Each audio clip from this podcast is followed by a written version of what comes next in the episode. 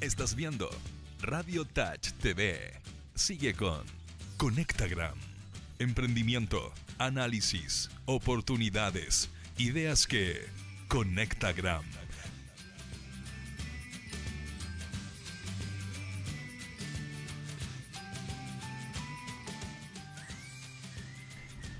Un auténtico placer, queridos amigos. Siempre recordando a Fernando, buenos días.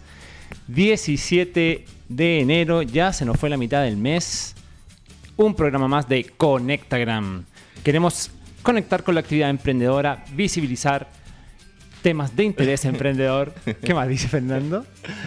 Bueno, voy a saludar al equipo. Eh, nuestro radio operador, gracias, el que hace todo esta, toda la magia y que todo esto sea posible, nuestro querido amigo, el gran maestro Max Prieto. ¿Cómo estáis, Max? ¿Cómo estamos, chiquillos? Bien, bien, buen bien, viernes, bien, buen viernes. A mi derecha, A mi Diego dere- Fernández. A mi derecha, tal como dice Max, mi querido, fiel y siempre agamado Diego Fernández. Hola, Partner, buenos días. Partner. Partner. Oye, hoy día en la mañana me está dando un café y se me da vuelta. No sé si se nota por allí. Pero es café, es café recién seco. Y detrás de cámara, nuestro productor, don Jorge Pizarro. ¿Cómo está, Jorge? Y tenemos otro invitado, ¿ah? Tenemos invitado ahí un. Se parece a un Tito camuflado. invitado, se parece a Sí, Tito invitado. sí. Ahí ya se va a llevar una sorpresa el invitado. Ah, ya. Oye, eh, y estamos aquí. ¿Y Fernando, bueno? ¿Y Tere? Para variar. No, no, está de vacaciones Fernando. Está, está en el sur. No sé dónde está, pero. Eso dijo por lo menos. Eso nos dijo, No, la. Tere también está en el sur haciendo algunas actividades eh, con mujeres emprendedoras. Ah, con la. Sí. Con Conecta Mujer y con, Con- Mujer Emprendedora. Tal cual. Eh, sí que tampoco hoy día. Hoy teníamos un programa súper chulo hoy día. No sé si. Hoy día, hoy día el programa, la verdad, que va a ser entretenido. Va a estar dedicado principalmente al emprendimiento relacionado al arte. Así es. Summer Edition. Exactamente. Con la camisa ahí, la pinta Eh, Sí, no, Summer absolutamente. Edition. Hoy día ya estamos más relajados ya. Sí, yo, yo quiero recalcar eso. Aníbal volvió a cambiar su look porque ya no tiene el copete para arriba. Ahora volvió a- al inglés. al inglés. británico, británico. Británico. Británico veraniego. Oye, sí, el programa de hoy día eh, bien particular porque si te ponía a pensar, Aníbal, eh, eh, si hay algún rubro difícil de emprender es justamente las artes. El arte. O sea, de hecho, Sí. vamos, vamos a tocar ahí con nuestra invitada el, el- el duro tránsito que significa eh, pasar de el arte que no paga, se supone, a, a que pague. Vamos a ver qué pasa. Vamos a ver esas discusiones que hay en torno a los medios ambientes también de los artistas. Vamos a ver qué pasa. Sí. Y bueno. bueno, y comenzamos. Bueno, ya tú tienes la, la clásica pregunta, el clásico tema, pero a ver, algunas cositas de esta semana. Encuesta CEP. Amanecimos con un presidente al 6% de aprobación. ¿Qué tal? Fome, po. Fome. Fome, y, fome, fome. y- y el Congreso y los partidos políticos 2-3%. O sea, hay una baja en la credibilidad de toda la institucional. Yo no la leí, enorme Aníbal, pero eh, ¿de qué fecha es? De la- hace dos días, es de diciembre. No, pero las encuestas se cerraron a fin de año, algo así. Sí, de diciembre. Ya. A finales de diciembre. Ya. Y es interesante porque el, el- la- el fenómeno es que, por ejemplo, la gente siente que es más importante la democracia, pero siente que estamos es, un- es un país menos democrático. Eh, Mm, O sea que finalmente cuando, cuando la, la aprobación es tan baja, eh, lo primero, la primera lectura es que los actores que están administrando eh, el Estado finalmente eh, no son las personas adecuadas según lo que dice el- lo que dice. o no están haciendo lo menos, no están haciendo bien la pega. Ahora, lo interesante es que... no, claro, la aprobación es muy baja. bueno, es que la... la- muy baja. pero sabéis que la encuesta, si uno la lee y, y vais mezclando datos, eh, sobre porque al final es, es básicamente de percepción de, de las personas, digamos, de los Claro. ciudadanos. Si te das cuenta y, la analizas entrecruzando datos, la gente tiene esperanza. La gente no ha perdido la esperanza de que esto mejore. En general. Siguen dándole la confianza a las instituciones de que son ellas, a pesar de que tienen pésima aprobación, siguen creyendo que son las instituciones las que tienen que resolver el problema.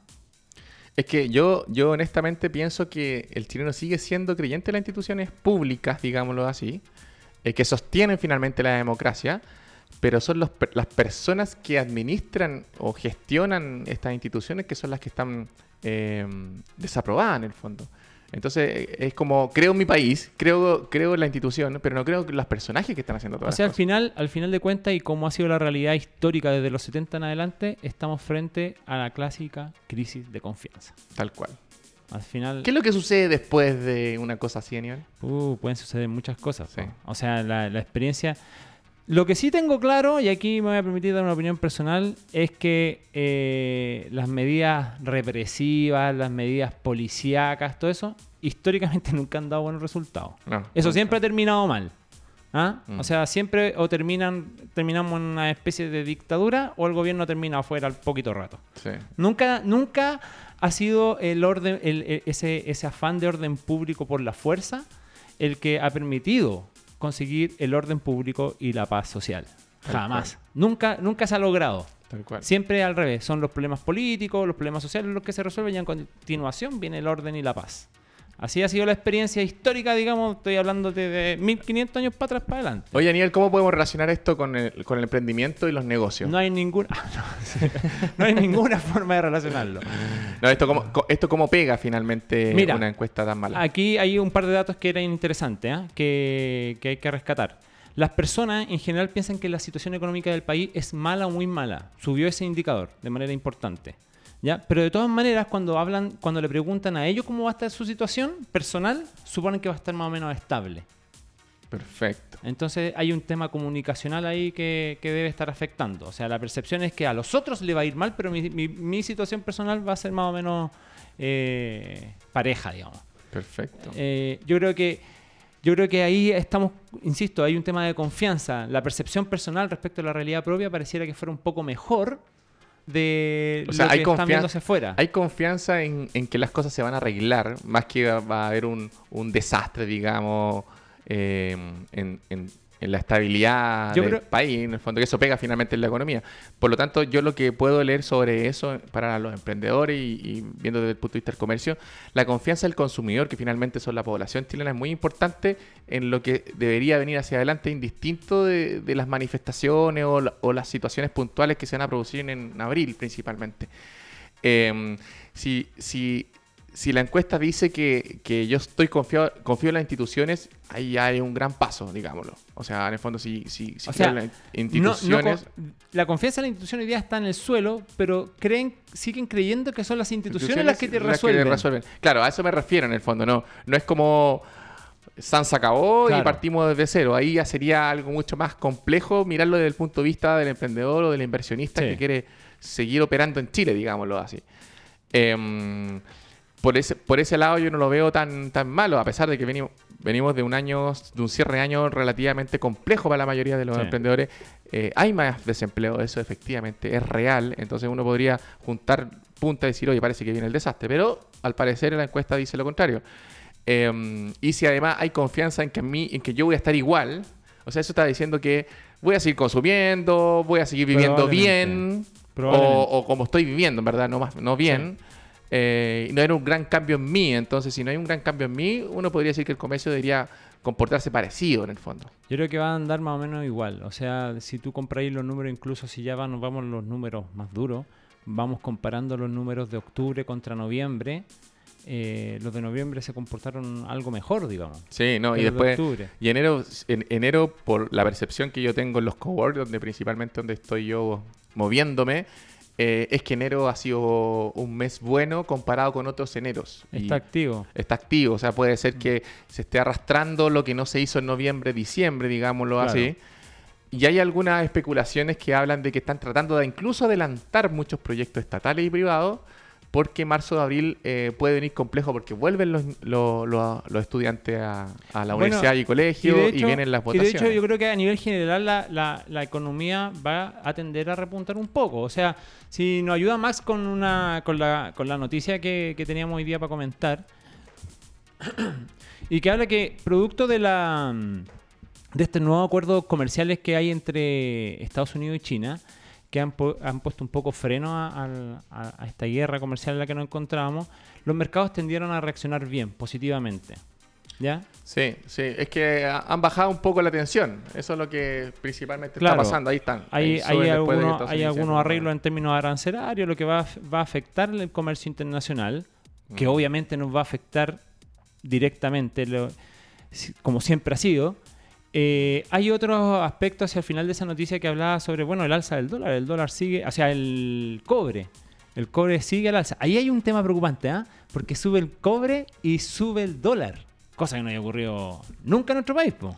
Sí, bueno, hay, Ahí- hay algunos afectados y otros que salen favorecidos siempre cuando pasan este tipo de cosas. Ahora, la recaudación que nosotros tenemos como país del, del cobre es, mm, o sea, un punto es muy importante en términos de, incluso del gasto que el gobierno está tratando de hacer con la nueva reforma, porque hay que sacar plata de algún lado. Sí. Eh, no se sabe tan bien de dónde se va a, sal- dónde se va a salir la plata, hay ciertos comentarios, pero en definitiva eh, que el cobre esté a mejor precio y que el consumo no baje, porque puede estar en buen precio, pero el consumo del cobre puede bajar también, Claro. eh, hace que, que tengamos mayor recaudación y, y ga- y gastemos, eh, tengamos la plata para hacer todas las cosas que tenemos que hacer en el fondo. Pero yo creo que al final se van a activar, o ya están activándose, en minería se está activando mucho. Al final la minería siempre ha sido el motorcito de Chile. El 50% de nuestras exportaciones son cobre. O cobre. relacionados. O relacionado. Mm. Entonces, al final, o- obviamente yo creo que para los emprendedores hay una gran oportunidad. O sea, eso al final dando, haciendo la bajada, digamos. Mm. Tenemos que aprovechar esta instancia de que está todo como medio revuelto, un poquito para reinventarnos también, eh, saber cuál, cuál va a ser nuestro, nuestro discurso, cuál es nuestra historia, qué es lo que estamos entregando, ¿verdad? ¿Cuáles son los valores que estamos aportando sociales? Entonces yo creo que ahí hay una, brecha de mucha oportunidad para, nuestros amigos emprendedores. De- sin duda lo que yo veo, Anía, no sé qué viene tú, pero yo lo que veo en estas situaciones es que hay incertidumbre alta por todo lo, todo lo que está pasando, y no solamente lo que está pasando en Chile, sino también afuera. Eh, yo lo día conversaba con un emprendedor que me decía, oye, cuando empecé a planificar el 2020, ¿cómo planifico? ¿Planifico pensando en que va a pasar algo grave o planifico pensando en que no va a pasar nada? Yo dije, chuta, qué difícil pregunta, porque ¿cómo planificáis que va a pasar de todo? ¿O que va a pasar algo grave? ¿O se va a estancar la economía? ¿O que dicen que vamos a crecer casi un 2% este año? Pero, o planifico en que no ha pasado nada. Es súper difícil la pregunta. Yo lo, lo- lo que creo que hay que pensar siempre es que resguárdate frente a una situación compleja, pero planifica como que no va a pasar nada. Porque, primero, ¿cómo calculáis el daño? si es que llega Claro. a pasar todo. Es mejor planificar que es un año normal y ten siempre una, una opción, digamos, un plan B en caso de que haya meses complejos en términos de facturación, si principalmente nosotros vivimos de la facturación. Exacto. Em, Espera lo mejor, prepárate para lo peor. Claro. Es y, como eso. Y, y de una u otra manera está- los emprendedores se tienen que forzar, forzar a ser incluso más innovadores. Pero ¿sabéis qué? Hay un, hay un, hay un detalle no menor que, yo creo que nos puede ayudar mucho a los emprendedores. Eh, ya conozco ya un emprendedor que está acelerando su proceso de internacionalización con su empresa, pensando en que Chile puede estar fome, digámoslo así, el 2020. O sea, con, con- con- con- poca venta, comercio bajo, eh, poco gasto y, y a lo mejor se sentía más alta. Em, tal vez tenemos que esforzarnos como emprendedores a tomar decisiones también en paralelo, a lo mejor no tan arriesgadas, pero sí empezar a acelerar algunos procesos. Si, si tú como emprendedor ya estás pensando en irte a otro país para poder vender tu producto, tal vez ahora es el momento para acelerar ese proceso, dado que tú estás pronosticando que no va a estar muy bueno Chile. Entonces, no, no es malo pensar en eso, no tenerle miedo a la internacion- internacionalización. Al final, en avión a Lima tenéis tres horas, ¿cachai? O sea, tampoco es una gran cosa. En, ah, y si te querías ir a Argentina, a Buenos Aires, a hacer algún negocio, yo sé que estoy pensando en un negocio más escalable, ya en una etapa distinta, pero, pero si estáis con la incertidumbre muy grande, o a ti te afecta mucho, por ejemplo, no sé si te acuerdas de los muchachos que vinieron a, a, a mostrarse un negocio que plan, que tenía que ver con la Sí. ISAPRE. Claro, ellos evidentemente van a tener un año complejo en Chile porque la gente está cada vez más lejano a, a la ISAPRE, van a haber cambios en la ISAPRE. Va, viene toda una reforma, Este digamos, al sistema. Claro, este emprendimiento que tiene relación con las AFP, también ellos evidentemente van a tener un año de incertidumbre al menos, al menos. Entonces, no podéis estar un año de incertidumbre sin hacer nada. Lo que yo digo es como, o te pones muy innovador y sacas un servicio paralelo, o a lo mejor tratas de exportar tu startup o tu negocio rápidamente a otros sectores, otros lugares, otros países eh, que, que- que puedan servir en el fondo. Esa es mi opinión. Mire, ¿Te gustó? te aplaudo. Oye, oye, y, y bueno, eh, ¿qué, qué otras cuestiones nos dice la encuesta? la encuesta, por ejemplo, eh, bueno, además que todas las instituciones están bajas, como que no hay reemplazo. Entonces, como que como que hay que, hay que aguantar lo que hay. Sí, bueno, fal- no- falta un tiempo todavía. Los candidatos, los precandidatos eh, no se manifiestan tan antes, a excepción de, de Meo, creo que, que salía siempre como cuatro años antes.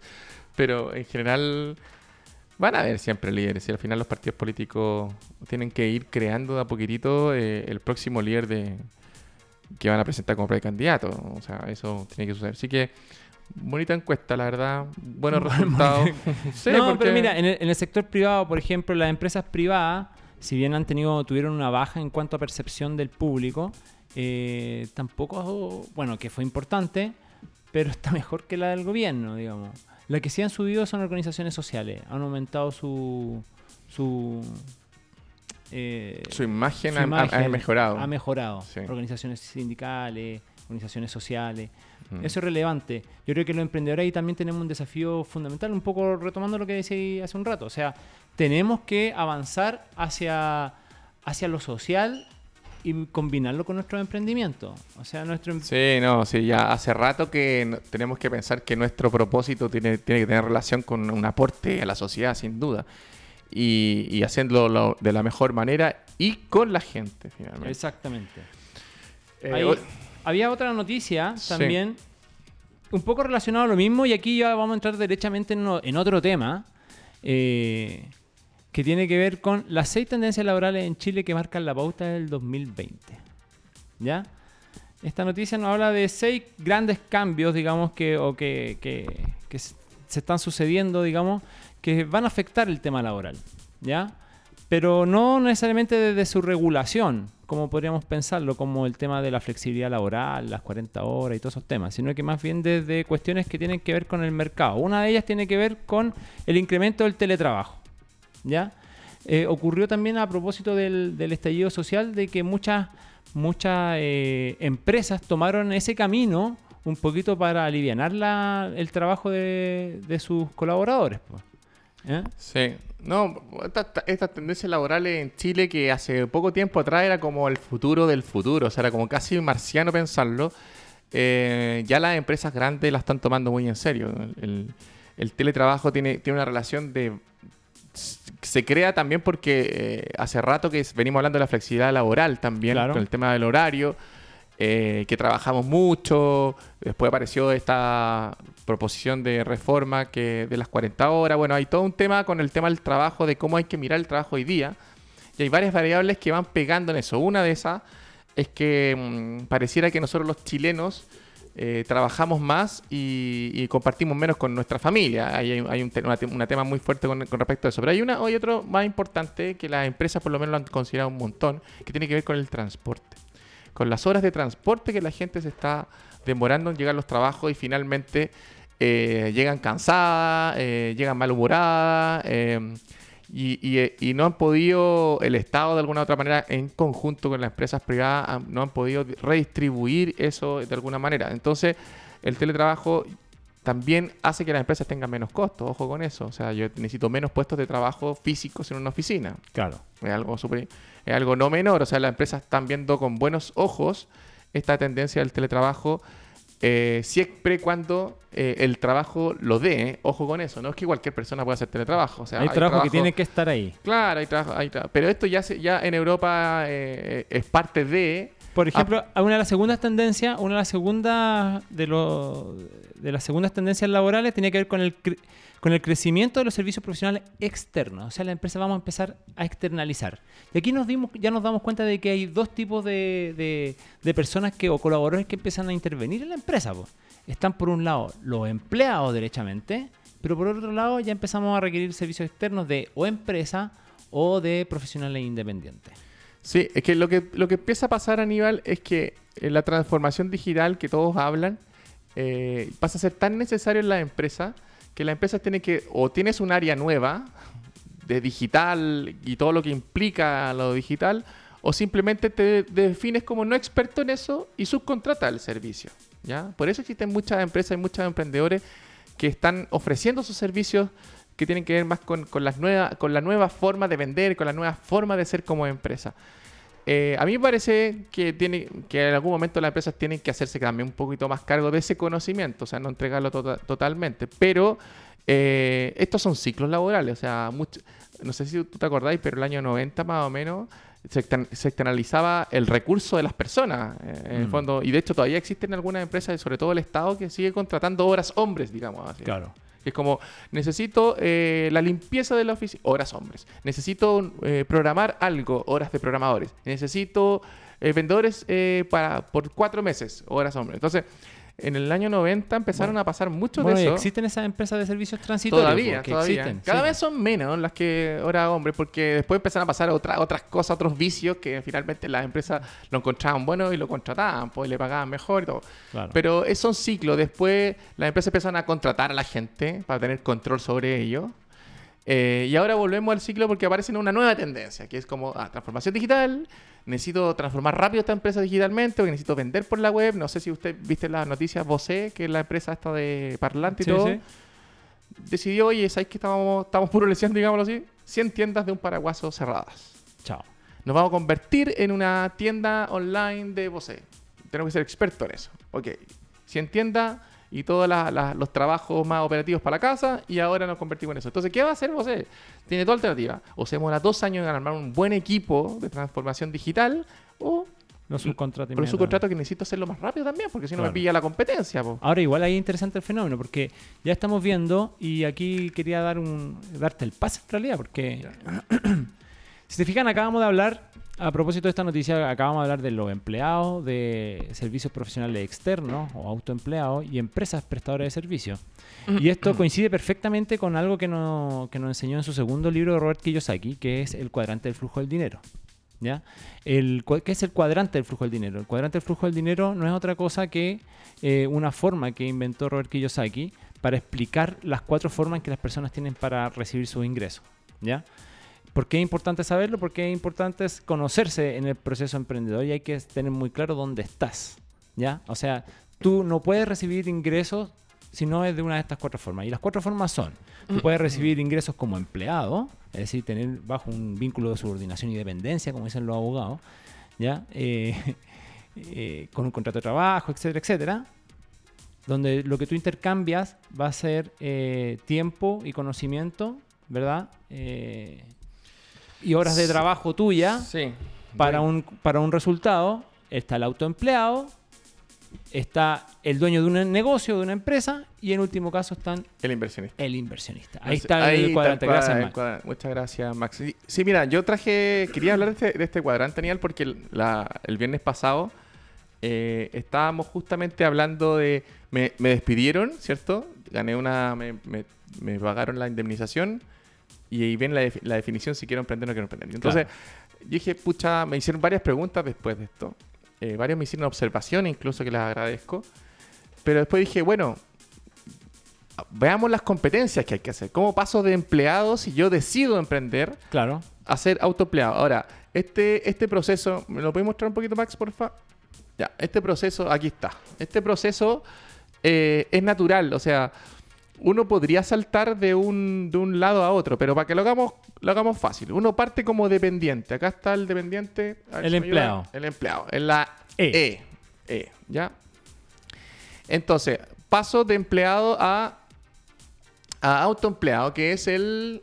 Entonces dijimos que la- el empleado eh, trabaja para un sistema, él intercambia su, su, su tiempo y su conocimiento y alguna capacidad técnica específica por una remuneración determinada. Y él realiza esa labor para otro, para un sistema, como dice ahí el cuadrante. Claro, una persona que trabaja en un banco, en una FP, cualquier Exacto. persona dependiente de una empresa. Entonces, y quiere hacer el tránsito a ser autoempleado, que Autoempleado. es el A, y ahí él es el sistema. digamos. Claro, y entonces, ¿qué es lo que yo estuve mirando? Bueno, yo había leído el libro que yo saqué y ahora miré eh, un, un video y lo recomiendo que sigan a Carlos Muñoz, un mexicano empresario que tiene un, un canal en YouTube eh, bien exitoso el tipo y además eh, le apunta harta a muchas cosas. Él dice, mira, de pasar de empleado a autoempleado, la única competencia que tienes que tener, adivina lo que siempre hablamos, Yo sé cuál es.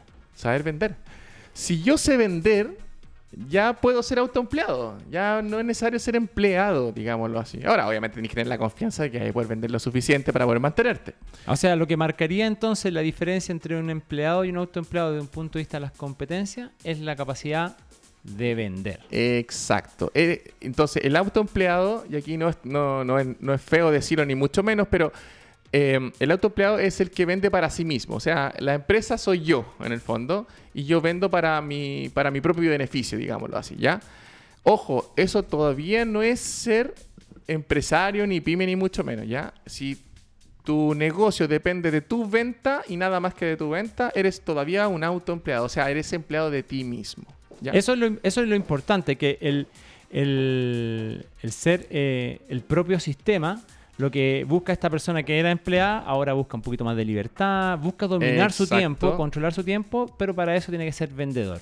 Exacto. ¿Y qué pasa? ¿Y qué, ¿Y qué tengo que hacer yo para pasar de autoempleado a ser dueño de un negocio entonces? O sea, ya, ya estamos diciendo, mire, voy a, con- voy a ser dueño de un sistema que trabaja para mí. Ya, si- señor, si usted que está en la casa nos está escuchando y es autoempleado según lo, por la definición que nosotros dijimos, o sea, está vendiendo y para su propia empresa y, y tú- y probablemente eres el único empleado de tu propia empresa Claro. y quieres pasar ya a ser empresa de verdad o pyme o micro pyme, lo que sea, la acción que existe para poder pasar de un paso a otro es desarrollar equipo.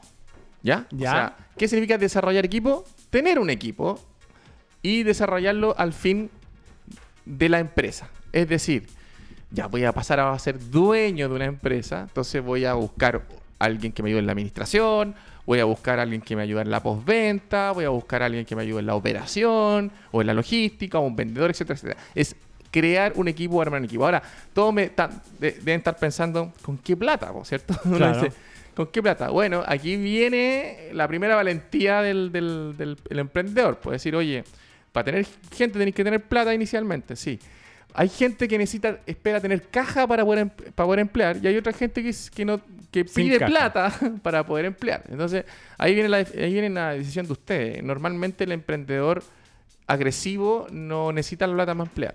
Bueno, ahí, ahí está el tema. O sea, recuerden que para ser dueño de, de- dueño de empresa, tú has construido un sistema. Recordemos que la construcción de un sistema no es otra cosa que la reunión, la capacidad de poder reunir recursos materiales, o sea, tecnológicos, económicos, intelectuales, de personas al final de cuentas, para la consecución de un fin económico que es crear riqueza.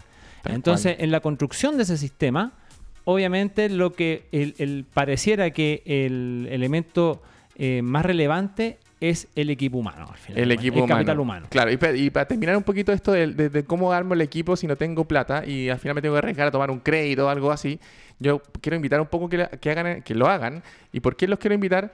Porque si, si vas a armar el equipo, calcula cuánto el ingreso que te va a generar ese armar equipo. Primero, po, porque si ese ingreso no supera los gastos del sueldo y los gastos fijos, o sea, estáis, mal, estáis armando mal el equipo. ¿ya? Está funcionando mal la Ya. construcción del Entonces, sistema. lo primero que tenéis que hacer es que cuando quieras pasar a ser dueño de empresas desde el autoempleado, o sea, armar equipo, haz bien ese cálculo, qué, qué es lo que te va a producir ese equipo nuevo. Y si eso te va a pro- producir más plata, arriesgate nomás. Y, y si tenéis miedo, entonces porque no creí en que va a producir más plata el equipo. Claro. ¿Entendido, Claro. no? Es como que yo te dijera, Aníbal, oye, pásame plata porque yo te voy a traer eh, de vuelta 10% de interés. Claro. Y, y- y yo la tengo la plata. Si yo la tengo y estoy pidiendo plata es porque no creo en el negocio. Entonces, si creen realmente que va a pasar eso, solamente hay que... Y el último, Hacerlo. y el último cuadrante es la del inversionista. Sí. Y, y ahí lo que ocurre es que el, el inversionista tiene, aquí habla del dinero que trabaja para él, es el dinero, es el capital el que, el, el que funciona y que hace que en el fondo se generen los ingresos, digamos. ¿Qué Sí. se- ¿Cuál sería el tránsito para pasar a ser inversionista? Ya, ¿Qué este- es lo- cuál, es la, este- ¿Cuál es la capacidad o, la, o qué es lo O que la yo- acción, qué es lo que requiero? Ya, bueno, si ya eres dueño de una empresa y quieres pasar a ser inversionista, o sea, no estar en el management ni tampoco en la administración de tu negocio, sino más bien quieres verlo como un accionista, o sea, que tú colocas los huevos, la plata en distintas empresas, la acción que hay es una sola, es apalancarse. ¿Qué Ya. es apalancarse, Aníbal? Eh, no sé. No. Así sabes. No, apalancarse es el ejercicio de la palanca, pues en el fondo tú haces uso de algún instrumento, de la mecánica al final de cuentas, para poder tener mayor fuerza con eh, ejerciendo una fuerza menor, hace uso de este instrumento para generar mayor fuerza. Exacto, mire. No hay empresario en Chile. Lo dije bien y eso que no sonó, súper lindo. ¿sí? O sea, yo te creí, yo te creí. yo creí, ya. La única acción que hace que una persona que es dueño de un localcito pase a ser inversionista es que tienes que tener mucho dinero, primero. Hay que tener tu dinero. Como no tienes dinero, apalancar significa que yo pido dinero a instituciones financieras, amigos, a quien sea, o armo un fondo de, prestamista de, de dinero para ponerlo en, en, en negocios, ¿ya? Entonces, la lógica es muy sencilla. Pido plata más barata de lo que voy a ganar, obviamente. Si yo te pido 10 mil pesos para invertirlo en, en, en una empresa, si a ti te va a pagar un 2%, en la empresa tengo que ganar por lo menos un 10%, po, para que tenga ganancia. Mm. Entonces, apalancar significa que tienes que pasar de ser un dueño de una empresa, de una empresa, a ser dueño de varias empresas o de varias cosas. Y la única forma de hacerlo es apalancándose. No crean que los empresarios se, apala- eh, se, se- se ponen inversionistas con plata propia. Eso no pasa en ningún lado del mundo. Ojo con eso. Uno piensa, ah, no, este tipo se compró 10 departamentos, es accionista de cuatro empresas porque tenía plata. No, señor. Usted ve la cuenta de él y normalmente es plata del banco. Es plata apalancada finalmente. Apalancarse significa en el fondo pedir plata, mucha plata para poder invertir en otras, en otras, en otras cosas, pensando en que ese rendimiento va a ser mejor del interés. Ahora, para hacer ya eh, y terminar de aterrizar el tema, eh, es importante que la gente sepa que estos, estos cuatro cuadrantes no son. eh, no es un tránsito necesario que tú tengas que desarrollar. O sea, no hay ninguno que sea mejor que el otro. Cada uno tiene su- sus pros, sus contras, su- su- sus costos. El pre tú tienes que pagar siempre un precio para, Sí, para estar en cualquier parte. ¿ya? O sea, seguramente en algunos va a hipotecar más libertad que en otros, en otros más recursos, que- más riesgo, menos riesgo. Hay que es una decisión personal. Sí. eh, es recomendado ese libro, El cuadrante del flujo del dinero, para que veas, analices tu situación personal y veas dónde quieres estar, qué quieres hacer. Y si quieres hacer el tránsito, eh, siga la recomendación de nuestro querido amigo. No todas las personas Diego tienen que ser inversionistas, ni dueños de empresa, ni autoempleados. Es una definición equilibrada entre el negocio y tu vida personal. Pero como ustedes ya se dieron cuenta en algunas de nuestras imágenes ahí, que nuestro querido Max eh, no- nos lanza ahí, el panel ha crecido. ¿ah? Y tenemos nuestra primera invitada del día a hablar de este interesante tema que estábamos hablando de cómo emprender con arte. Y estamos con nosotros Alejandra Parra, Hola. CEO, fundadora, accionista, socia. Aplausos, muchachos, gracias. De Inspirarte, una productora que se concentra principalmente en ver temas artísticos para eventos y que sea. Pero más que lo cuente yo, primero gracias por acompañarnos. Muchas gracias por la invitación. Eso, por recibir nuestra invitación. Y cuéntanos, ¿qué es Inspirarte? Bueno, Inspirarte es- una productora que trabaja eh, servicios artísticos eh, para matrimonio. Eh, empresas nació primero eh, con esos dos servicios y ahora ya creció en la parte educacional y llevando ópera a los niños, talleres y ahora también trabajamos proyectos culturales que queremos llevarlo también a lo largo de todo Chile. Perfecto. O sea, Inspirarte finalmente es un servicio para distintos tipos de eventos, digamos así, corporativo, matrimonio. Yo estuve revisando la página de ustedes, ¿Sí? en los cuales ustedes llaman música, ¿cierto? A eso. ¿Qué tipo de Música. música o, o cantos líricos? Cuéntame un poquito cuáles, cuáles son los servicios específicos. En el fondo, eh, bueno, nosotros partimos específicamente con, con el trabajo lírico. Ok. Eh, el fuerte nosotros cuando partimos fue matrimonio. Porque a mí generalmente siempre me estaban pidiendo y, y que, eh, pidiendo para este tipo de servicios. Y lo que ¿Tú eres fue- cantante? Estudié canto. ¿En serio? Sí, Mira qué bien. estudié canto. Bien. Pero no ejercí la carrera. Ya. Sí. Eh, bueno, el tema es que quisimos en el fondo eh, hacer este trabajo de una manera eh, más formal, porque generalmente eh, todo era como súper informal antes. Entonces, El ahora mercado en general es informal. Sí, entonces en el fondo nosotros, los que trabajamos en cultura, sabemos cuánto demora un, un- un músico en estudiar, en el fondo tomar este, este, este trabajo de una manera profesional. No el talento lo llevo gratis o por, un, por una tacita de café. Claro, ven para que fondo, para sí. promocionarte, la Claro. Típica. Entonces, Perfecto. en el fondo, respetar al artista y llevar un servicio de calidad.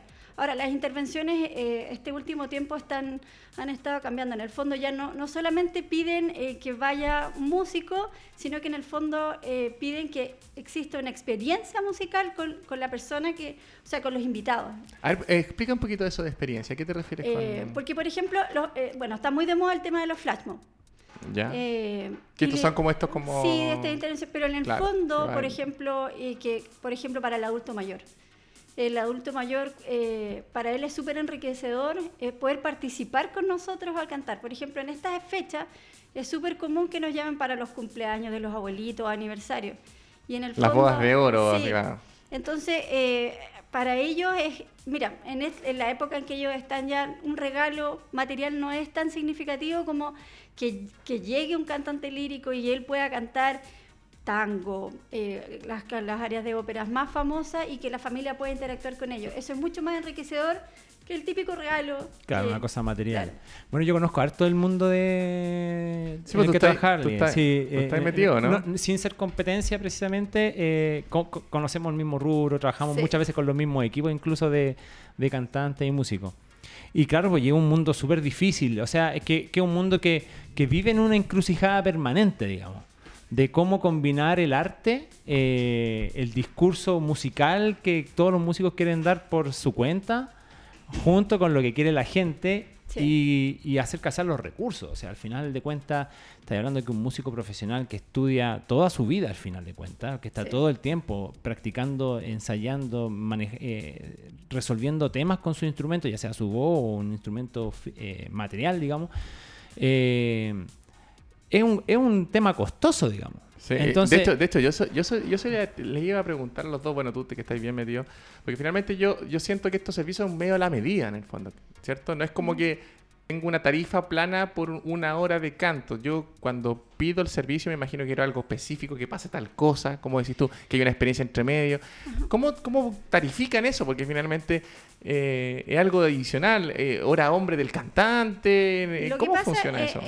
esa es la parte del modelo de negocio, ¿ah? esa es como la parte más relevante eh, del, del, del de este mundo que es tan difícil. ¿Y cómo lo hicieron ustedes? Lo que pasa es que en lo que es matrimonio hay valores como igual establecidos. Más eh, estandarizados. sí, porque en el fondo las ceremonias son como, uno sabe el repertorio y generalmente es el mismo.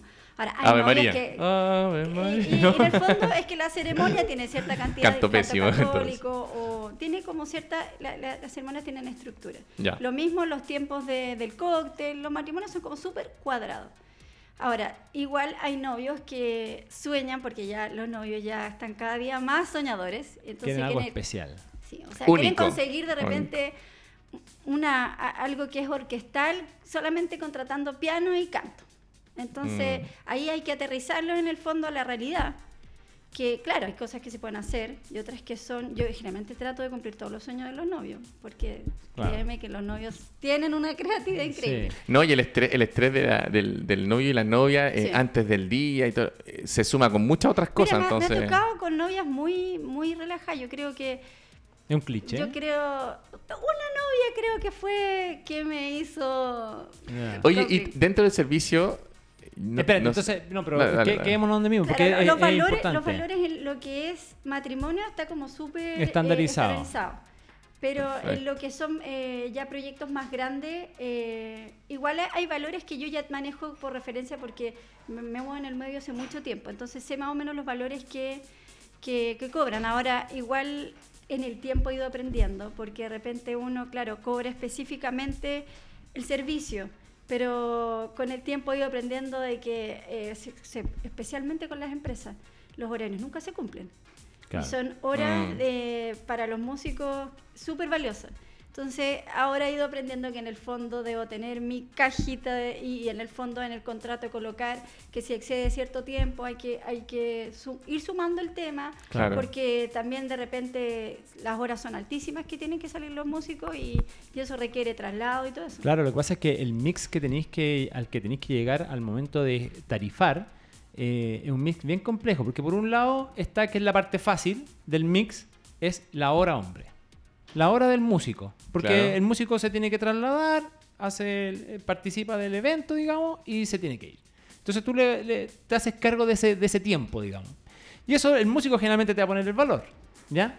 Ahora, también va a depender de la calidad de que buscas. Si buscas un alto estándar, eh, estándar municipal para arriba, Sí. eso estáis hablando de músicos de otra categoría.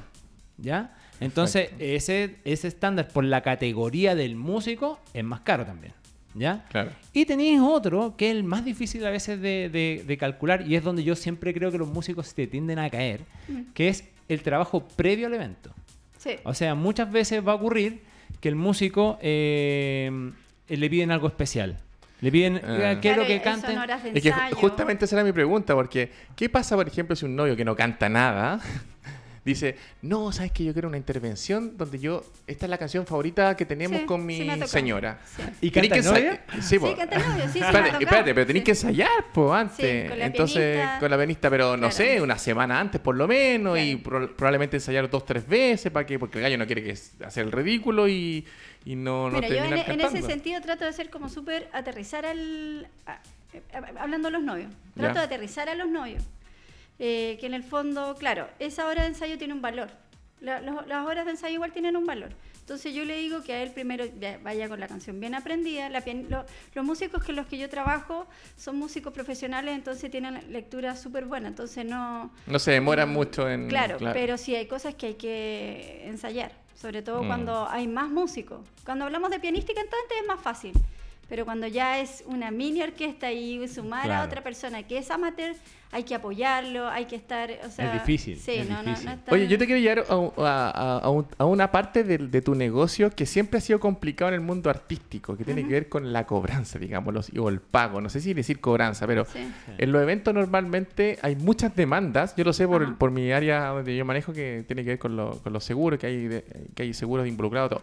Hay mucha demanda porque se hizo el evento y se iba a pagar el 50% al cierre el evento y hay 60 días y el tipo ya no te contesta el teléfono. Ah.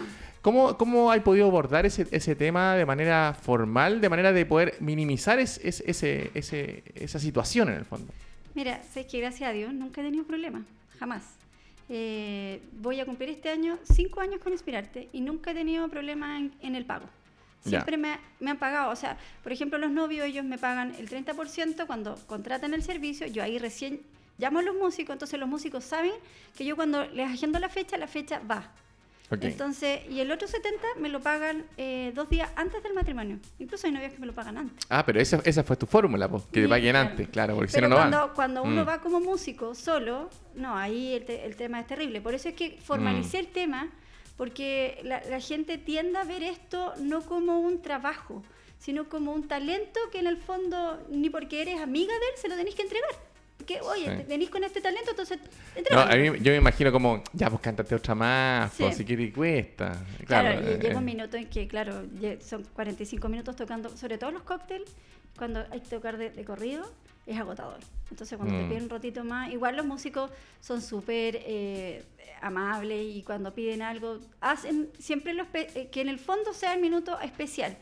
Pero Mm. de repente nos falta el cliente, ¿qué se pasa? Pero yo por eso es que yo trabajo con la parte de producción, porque yo no dejo que el- ellos lleguen a, lo- a los músicos, músico. sino que ellos se entienden conmigo. Yo creo que ahí, ahí está. Es Ahí, ahí hay una clave diferenciadora de inspirarte en el mercado, digamos. ¿Cuál ¿Por es, qué? quién es la competencia de Inspirarte? ¿Músicos Eh, solos o hay Es que lo, claro, hay más empresas, hay más hay empresas, más pero yo creo empresas. que del- de, que trabaje con los equipos que trabaja Alejandra son pocos, porque los equipos de Mm. Alejandra, que hemos coincidido, digamos, Sí. en compartir equipos, Sí. digamos, son de alto estándar, o sea, son de alto nivel, están en la, son, son de las mejores escuelas de canto. De, Ahora, van, ustedes van a un nicho específico, no es que hay una fiesta y lleven músicos para una fiesta de reggaetón, estoy inventando, no sé, o de lo que No, sea. O sea, Es más que nada, ustedes van a un público donde la música es más bien docta, más bien lírica, no, o no, también nos No. ha tocado, por ejemplo, la Mutual de Seguridad también nos contrató una vez y llevamos una intervención donde me pidieron Michael Jackson.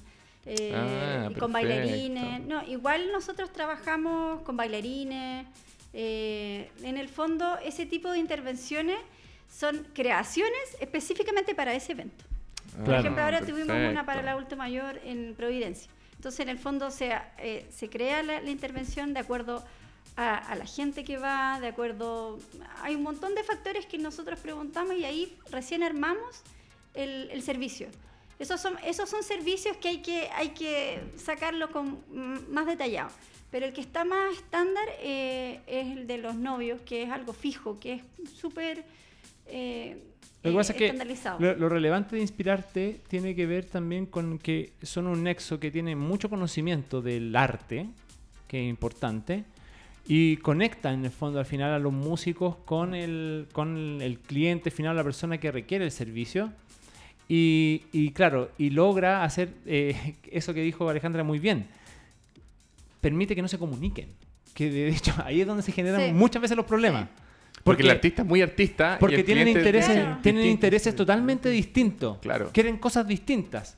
Es que Es- claro, me, me ha tocado incluso que hay eventos donde eh, el mismo cliente va y les pregunta a los músicos eh, eh, Mm. valores o, o le pregunta... Y los músicos en ese sentido son súper correctos y van y... Dicen, "No, que es la que entenderte". está a cargo Claro, porque los músicos saben que, claro, puedo correr el riesgo de querer hacer el negocio yo a continuación, pero no voy a tener probablemente la experiencia ni el manejo de las cobranzas, como hablábamos recién y todo. No, y el manejo comercial con el cliente va- con el también.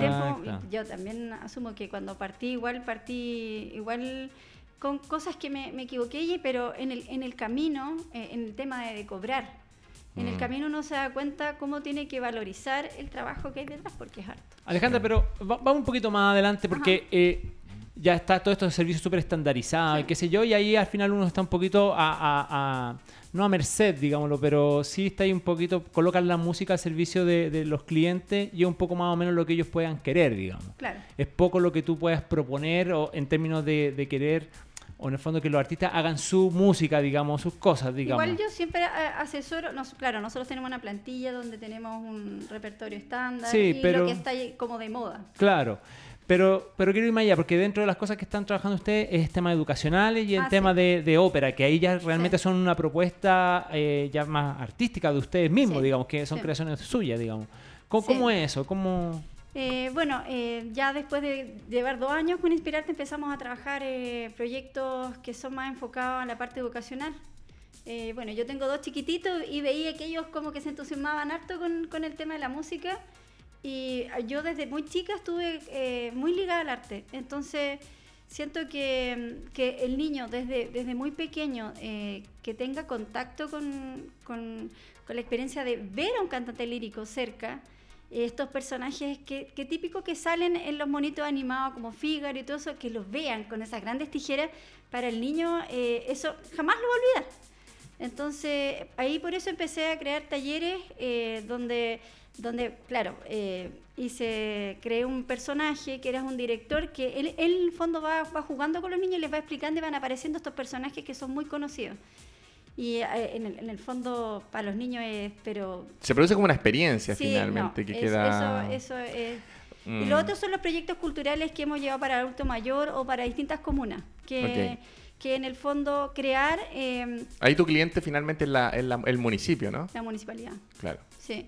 Y, y ahí en el fondo nosotros lo que hacemos, por ejemplo, reducciones de, de- de ópera, hicimos fantasía de la... ¿Qué es eso, de reducción de ópera? Para que nuestra- nuestros En el fondo sacamos como eh, el alma de la, de, del- de la ópera y me- metemos entre medio narraciones para poder... eh, y sacamos los personajes principales, en el fondo para poder unir la, la historia. Es como un resumen, Un digamos, resumen muy cortito. Sí. claro. Oye Alejandra, yo te quiero llevar a otro plano, al plano ya más personal que, que tiene que ver con las competencias desarrolladas, porque tú vienes, eh, estudiaste eh, canto, ¿cierto? Sí. Canto, no lo que hiciste, eh, me imagino que te dedicaste a, a tu empresa y todo, pero eh, claro, en canto no te enseñaron a administrar un negocio, no, No. te enseñaron a marketing, no te enseñaron mucho. ¿Cómo, cómo, qué, qué competencias crees tú? Porque hay muchos emprendedores que se dedican al arte que nos están escuchando. ¿Qué, ¿Qué competencias crees tú que hay que desarrollar cuando eres artista para poder armar un negocio y ser emprendedor del mundo cultural? Bueno, lo que pasa es que en mi caso personal, yo no pude continuar estudiando, entonces, eh, por las cosas de la vida, terminé trabajando eh, como ejecutiva en un banco. Entonces ahí empecé a adquirir la, la, eh, cosas en el fondo de venta, de- Herramientas de, que te- cómo- herramientas que Ujú. me sirvieron para llegar a esto. Eh, entonces después seguí el mismo camino y trabajé en otra, en otra empresa en el área comercial, donde seguí aprendiendo, aprendí de licitaciones y todo eso.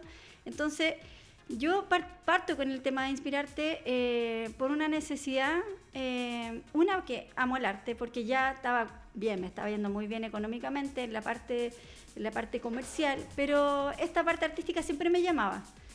Y cuando fui mamá, eh, dije, ahí fue donde yo tomo la decisión de, de, bueno, sé de venta, sé de arte y necesito hacer plata y quiero ser mamá a tiempo completo. Entonces, desde ahí eh, formo inspirarte y veo la manera de cómo trabajar desde la casa y, organizar mis tiempos y poder estar dedicada a mi hijo. Y, y todos estos fueron cuatro o cinco años que aprendí de negocio. En el camino, si uno va aprendiendo mucho más, porque... Pero si puede, puede adelantar una competencia, una, una sola. Si puedes haber dicho, oye, si hubiera sabido esto antes, hubiera sido más, rápido, más fácil el despegue de Inspirarte. ¿Cuál sería esa? ¿Una competencia directa con Inspirarte? No, una competencia tuya personal que, tuviste que aprender en el camino a tropiezo, digámoslo así, que te hubiera eh, gustado haber aprendido antes. Como cosas difíciles que tuviste que superar. bueno, yo creo que en mi carácter eh, eh, es muy... O sea, de repente había gente que, que, viene como tan segura, porque de repente cuando tú vas a hablar con, con personas que son de, de empresas y son importantes, Igual creo que a mí, una de las cosas porque no ejercí la carrera de canto eran era mis nervios. Esto, ah, la, timidez, la timidez, la timidez. Sí. Ah, este es un desafío para ti, Erika, sí, ¿no? es un desafío. Ya, lo bueno. Lo, he hecho bien, lo he hecho bien. No, yo creo que va muy bien, muy bien. Sí, eh, gracias. oye, ¿cómo va tu negocio? Eh, eh, espérate, pero, espérate, ah, pero, no has terminado, no Vencer la timidez en el fondo. Sí, esto, esto para mí ha sido un, desafío, porque igual manejar eh, a un grupo de gente no es fácil, es manejar al grupo de, de, músicos, es manejar el, equipo técnico que está detrás. Y el cliente. Eh, y, el cliente. O sea, igual eso es un, es un tremendo desafío. Y tenés que ponerte distintas caretas, porque con el cliente tenés que ser más formal. No, de repente que, eh, hay, hay casos en que hay que colocarse firme porque o con el cliente o con el músico, oye, ya hay que partir, entonces no, es tan fácil, ¿no? Son difíciles. No es tan fácil, sobre todo cuando uno lo conocen, que uno es como súper... Buena onda, claro. Cuando tenés que colocarte así pesado, eh, es complicado. ¿Es difícil encontrar cliente en, para poder vender tu producto o más bien, ¿cómo, cómo llegan los clientes a ti? La plataforma de matrimonios tiene mucho apoyo, porque hay eh, medios donde uno se puede, puede hacer alianzas donde es fácil llegar. En la parte que yo siento que quizás pueda estar un poquito más débil, eh, que en el fondo tengo que hacer alianzas con productoras más grandes que subcontratan los servicios de nosotros. Ok. Eh, Entonces tenéis varios modelos de negocio en el fondo. Claro, y los otros son proyectos culturales. Y que ahí ya tengo que ir directamente a, una municipalidad. ¿Tú presentas proyectos o más bien te llaman para decir, oye, necesitamos esto? ¿tú yo presento proyectos, pero hay municipalidades que ya, por ejemplo, Providencia, el adulto mayor, ellos ya me llaman. Ok. Eh, por ejemplo, habíamos tenido ya una gala en el frente de la municipalidad para el adulto mayor y ahora me, el año pasado me llamaron para tener una gala en el Teatro Oriente y ahí a cargo de todo. Yo ahí no contraté a nadie más que estuviera a cargo de los músicos, yo me hice cargo de todo. ese fue mi primer desafío, ver escenografía, ver a los músicos, ver el equipo y todo. Pero igual lo que pasa es que lo que yo descanso es que tengo muy buena buen equipo. O sea, por ejemplo, el iluminador que el que trabajé era del municipal. O sea, no trabajo con gente que, que... Es que el mundo de la ópera es un mundo muy específico, no no, llamar a un sonidista que no maneje eh, este mundo eh, no va a manejar bien el tema de la microfonía. Sí, Hay es, es, un tema. Hay que realmente entenderlo. Hay que saber mucho del asunto y, son pocos, no son tantos en realidad. Ah, Oye, Alejandra, esto es una pregunta fuera. ¿Cómo canta Aníbal? bueno, nosotros nos conocimos cantando. Nosotros nos conocimos cantando. ¿Canta bien no? ¿Canta bien? nunca, yo nunca lo he escuchado cantar. pero no va a ser la oportunidad. oye, oye, eh, no, tremendo, no. Eh, Alejandra, cuéntanos, eh, porque ya estamos llegando un poquito al cierre. ¿Dónde, ¿Cómo ubicamos Inspirarte? ¿Cómo la gente puede comunicarse con Inspirarte para, para, para contratar los servicios, cotizarlos, verlo el tema de los proyectos? Bueno, nosotros eh, contamos con una página web que es www.inspirarte.cl ¿Ya? y tenemos eh, Instagram eh, y Facebook. El, el, fanpage es Inspirarte. ¿Ya? Y, espérate, y, y, Instagram es Eh, Inspirarte inspirarte produ- guion bajo producciones. Es que me manejan las redes sociales porque ya hacer todo eso tengo un diseñador espectacular que él es el que me ve todo. Te fijas que al final tu trabajo es administrar, finalmente, inspirarte y administrar Sí. todas las variables que hacen que, que hagan tu Tú hoy día puedes Sí. vivir de tu negocio, ¿no? Sí, igual todavía eh, necesito ahora ya empezar a trabajar con, Con otros tipos con, de... con otro, una persona con, un- que me, me pueda apoyar también. Ah, porque perfecto, ya está en esa. Ya los proyectos culturales requieren más trabajo y todo eso. Ah, está ahí en, en- engrosar Sí, el necesito equipo. digamos. empezar a... Ya. Oye, y si yo, mira, esta pregunta a lo mejor es muy difícil, pero no, si no la puedes contestar, no importa, ¿ya? Mm. Pero, ¿cuál es, cuál es eh, finalmente el propósito de inspirarte? Si tú dijeras, mira, mi sueño con inspirarte es producir esto en la sociedad, o que- ¿cuál sería como ese propósito? En, el fondo nosotros eh, buscamos instalarnos en el, en el medio cultural chileno y en el fondo llevar una propuesta innovadora eh, donde podamos acercar a, eh, a los niños y en general al público de una manera más cercana a la ópera.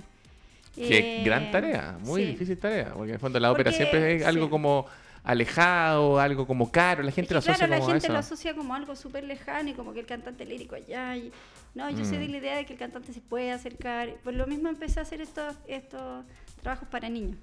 Es, di- Mm. es distante la música clásica, es como Sí. que la gente se siente muy alejada en general de... Yo creo porque no la entiende, arte. no la entiende y me sumo a eso. Uno no- eh, eh, no- eh, es porque es más compleja también de, de- de oído. Uno está acostumbrado a la música popular, en el fondo, a la radio. Entonces, Sí, pero no sé. ¿sabes qué? Mira, aquí ya, y aquí yo voy a dar una, un- mi, op- mi opinión personal, digamos, o mi- cómo yo percibo este tema de la música. En general, creo, y no sé si Alejandra compartirá eh, ese diagnóstico conmigo, en general, la música clásica no hay que entenderla tanto en realidad. O sea, yo creo que si tú lo, si lo viéramos desde, desde la apreciación de la música, eh, la pre- las personas yo creo que si, si, si, si fuera un- un- una, una cota 100, digamos, que tenemos que de, de- de apreciación musical, yo creo que todos tenemos naturalmente la capacidad de llegar a 70, 80% de apreciación musical sin saber música. Sin saber nada. O sea, es. es. Es, ocurre y tú puedes apreciarlo y percibirlo sin mayores inconvenientes. Obviamente el conocimiento, eh, el estudio, la experiencia, el haber escuchado mucho y conocer a los músicos, quiénes son, qué te va a permitir cubrir ese gap de esa diferencia, digamos, de- del 80 al 100 seguramente y, y claro, te va a llevar probablemente a otros niveles de apreciación.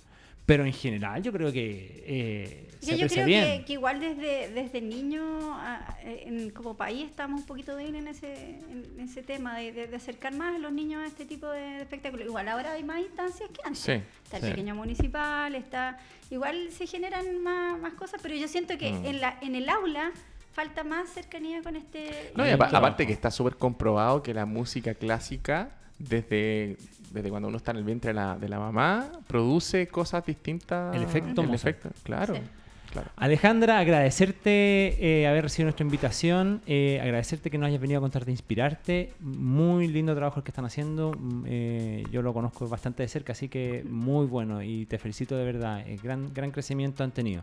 Recuerden entonces, amigos, eh, inspirarte.cl o en redes sociales, en el caso de Instagram, es inspirarte-producciones y ahí lo ubican para cotizar. Oye, acá el público está pidiendo que Aníbal cante. ¿eh? Hay No, cuatro personas no. ya que dicen. En, otro, en otra oportunidad. ¿Sí? ¿Quiénes son? Bom, bom, bom, bom, bom. Así que gracias. Y ahora vamos a pasar a nuestra Alejandra. sección favorita. Gracias, te invito a Alejandra que te quedes con nosotros un segundo más eh, para que darle, darle la introducción. Nuestra, eh, eh, esta es nuestra, esta es la, en realidad, siempre Fernando Dice dice la que, favorita. que- que es la favorita ¿eh? y a todas le pone la favorita, pero bueno, yo ya no sé cuál es.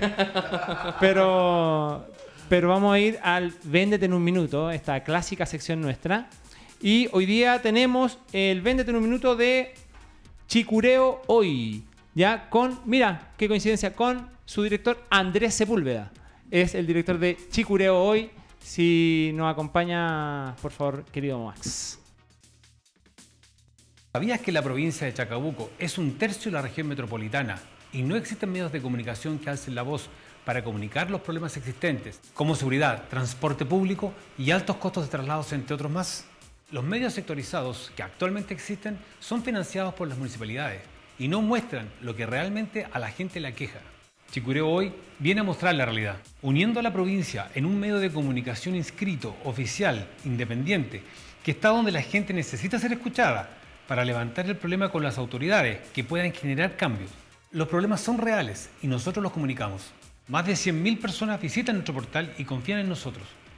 Queremos replicar nuestra plataforma expandiéndonos a nuevas localidades, como Lo Barnechea y Huechuraba, de la misma manera, con un portal dedicado a los problemas locales, con independencia y veracidad. Soy Andrés Sepúlveda, director y socio fundador del portal de noticias Chicureo Hoy, y los invito a apoyar nuestro proyecto. Chicureo hoy. La- la- la- la- me gustó el speech, mucho. Está bueno, ¿eh? Está bueno el speech de Andrés Sepúlveda. Un comunicador. Sí, un comunicador. Eh, ¿Qué mejor y qué más, qué más atinado justamente hoy día eh, que existan muchos medios independientes, dado que hay mucha desconfianza con los medios Eso iba a comentar, me Privado quitaste el- y- el... hoy día? Yo, Andrés, lo que necesitéis de nosotros, felices, nosotros estamos un poco en lo mismo, pero ju- justo en el mundo del emprendimiento. Pero, pero muy atinado esa, eh, que exista eh, estos medios que, independiente que finalmente digan lo que realmente está pasando y, y- y no estén influenciados por, por, por, por otras grandes instituciones. No sé qué opináis, Tony. O sea, yo creo que eh, hoy, hoy más que nunca necesitamos la mayor cantidad de, de- o la mayor diversidad de medios eh, que den cuenta de, de lo que está ocurriendo. Y no me refiero solo al tema de la cosa social, sino que en general, y sobre todo en temas locales. ¿Ya? Sí, aparte que cuando tú lo, lo localizas, digámoslo así, tienes mayor control sobre lo que está pasando. puedes- mucho más. conectas mucho más en el fondo. Sí.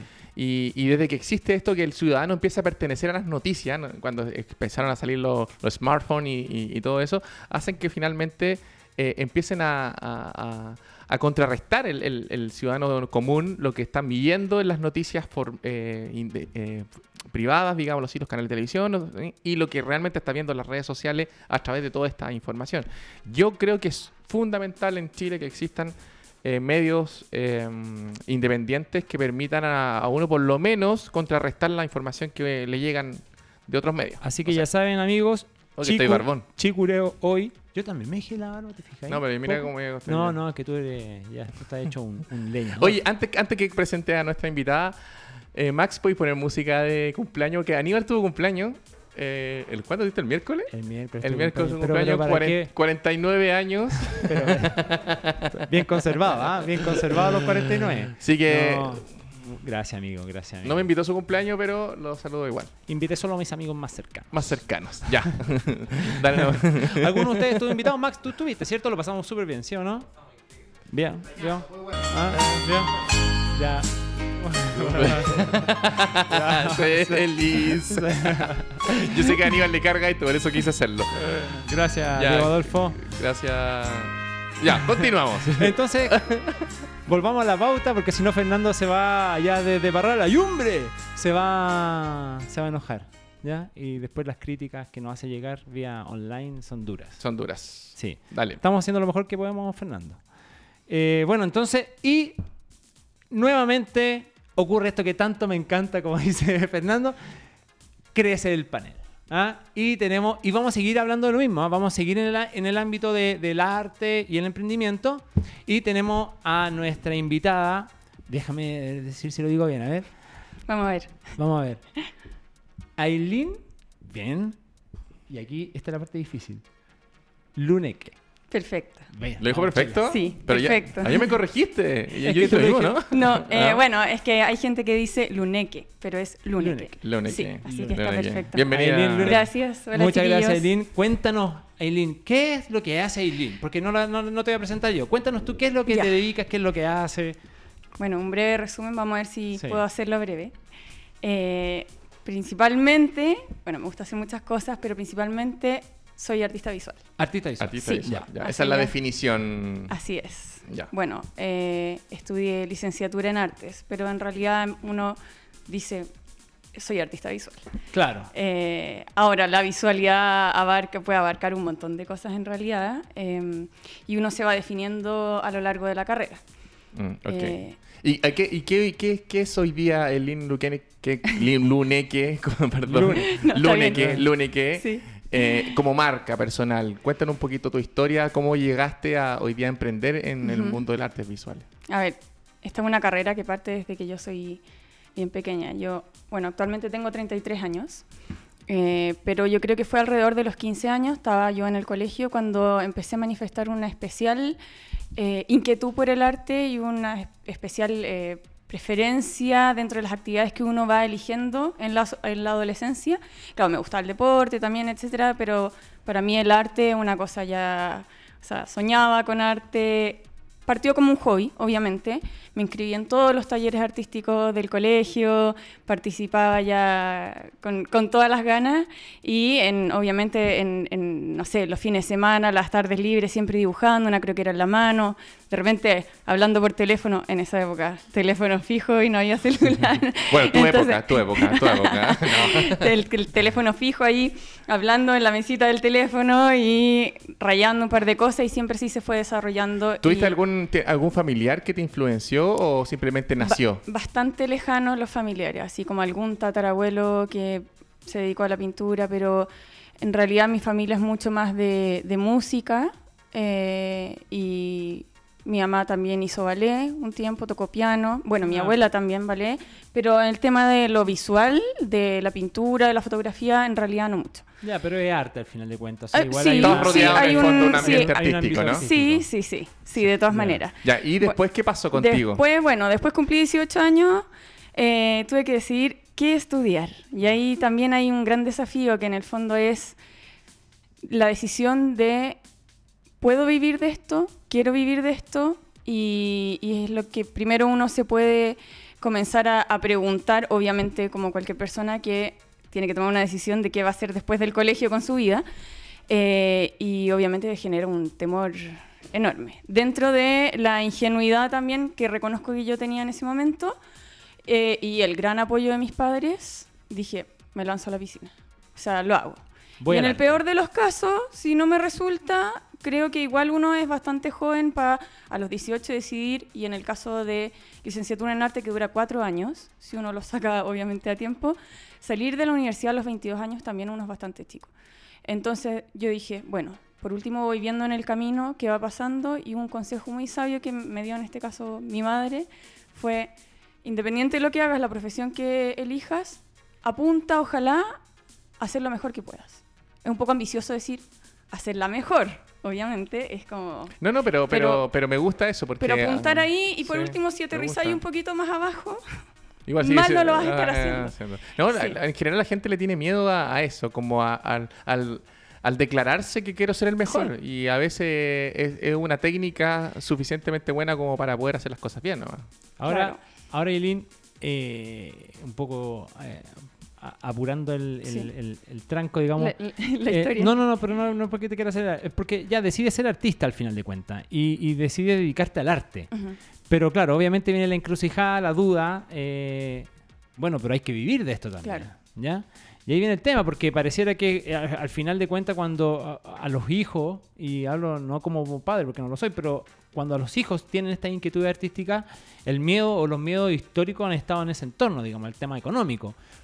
Cuando en realidad, a mi juicio, siempre el, el, el, miedo tiene que ver, bueno, ¿y tendrá algo realmente que decir? para que sea artista, digamos, es como...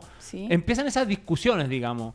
Y seguramente te viste enfrentada durante los procesos de estudio a, a, a, buscar un discurso personal respecto también al arte, digamos. Sí. Cuéntame cómo, cómo va eso hacia adelante, cómo, cómo lo fuiste trabajando. Bueno, de, para resumir un poco, salí de la universidad, uno va obviamente siempre también buscando cómo mostrar su arte y a, definir un discurso, como dices tú, eh, y al final fue con el correr de los años que uno va definiendo estilo, va definiendo discurso. El discurso también va surgiendo en función de lo que está pasando en tu entorno, en el país, en el mundo, de lo que uno, entre comillas, se quiere agarrar para elaborar este discurso.